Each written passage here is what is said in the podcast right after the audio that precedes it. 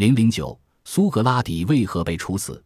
公元前三百九十九年，雅典的一个普通法院里，正在审理一起政治犯的案件。被起诉的人是一位年届古稀的老人，被指控的罪名是亵渎神灵、蛊惑青年、煽动反民主情绪。面对法院的审判，这位老人慷慨激昂，大声说道：“雅典的兄弟们，我敬爱你们，但是我将服从的是上帝，不是你们。”只要我有生命与力量，我将永不停止宣扬与传授哲学。我将劝告我所遇见的人说：“秀，我的朋友，为什么像你这样伟大、强盛、睿智的雅典城公民，如此关心金钱、荣誉及名声的聚集，对于智慧与真理却有这样的漠然？我是上帝遣下来给我们国家的牛虻。我们国家像一匹硕大高贵的骏马，由于它体积大，行动迟缓。”需要时时叮咬它，才能使它精神焕发。可是雅典这匹骏马被它叮咬的不耐烦了，执意要将它这只牛蛙拍死。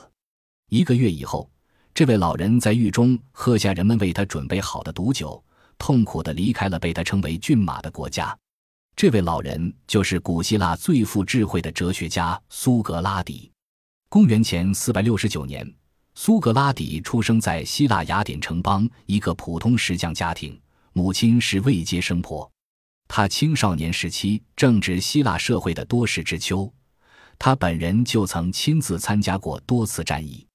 由于对战争烽火的体验，使他不像别的哲学家那样静坐书斋苦思冥想。他从书斋走向社会，以他哲学家特有的眼光观察社会，向社会传播他的思想。传说苏格拉底其貌不扬，有着一个大肚子、扁平脸、狮子鼻，眼睛凸出来。他不修边幅，老是赤着脚，身着一件破旧的长袍，给人一种愚蠢甚至放荡的感觉，被称为雅典的小丑。他白天几乎不待在家里，一般都在公共场所度过他的时光。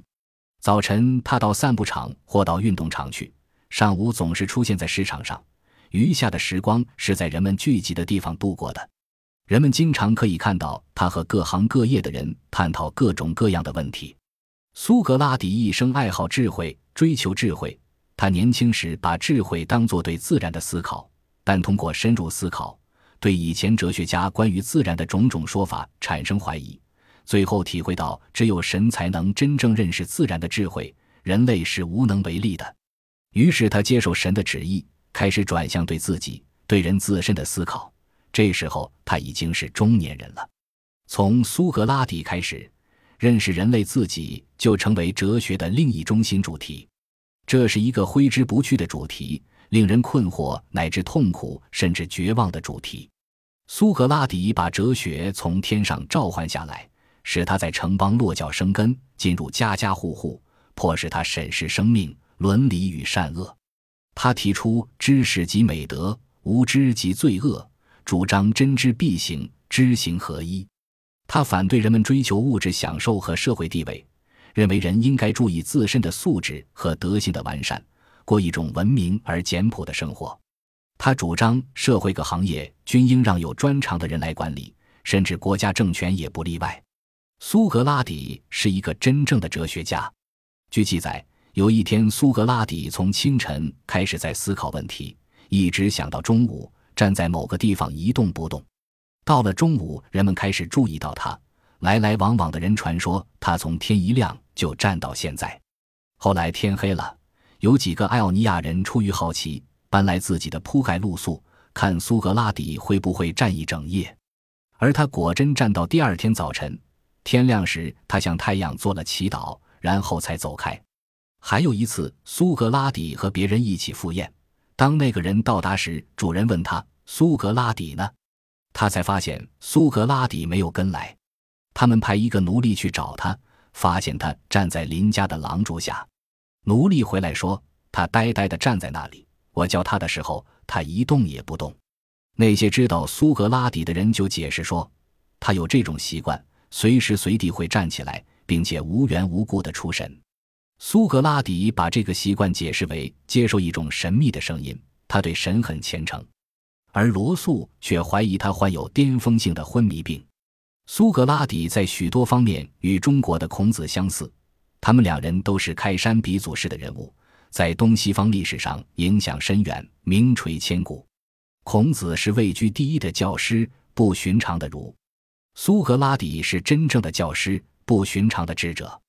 作为教育家的苏格拉底，有他一套独特的教育方法，一个是助产术，另一个是苏格拉底反讽。苏格拉底的母亲是一位助产婆。他借用助产这个概念，指出他与别人的谈话是照料他们分娩时的灵魂。他认为他的工作是帮助人们生出正确的思想，因为真正的知识来自内心，而不是来自别人的传授。而且，只有出自内心的知识，才能使人拥有真正的智慧。助产术是对待好学青年的方法。所谓苏格拉底反讽是，苏格拉底佯装自己无知。从对方已经认定的概念出发，沿着对方的思路提出一系列问题，结果使对方陷于自相矛盾的境地。这套方法接近于归纳论证，是用来对待那些以智慧著称、自诩有知而实则无知的成年人。苏格拉底常常在大庭广众之下，用这种办法使那些有头有脸的人物陷入尴尬的局面。他们当然会认为苏格拉底是有意戏弄他们。让他们当众出丑，成为众人的笑柄。于是我们就不难明白，为什么苏格拉底会遭到莫须有的审判，并被糊里糊涂判了死刑。苏格拉底被判死刑时，恰逢雅典的一个祭祀日期。按照当时法律，不得处死犯人，所以苏格拉底在判刑后又活了三十天。这一段时期，他的生活和以前没有两样。他拒绝了朋友们帮助他出逃的建议，认为自己应该服从国家的法律。他说：“无论如何，别人不义的把我处死，我自己是没有理由因此而自惭形秽的，因为不光彩的不是我，而是那些定我罪的人。连典狱官都受其人格力量的感化，在他临行前泣不成声。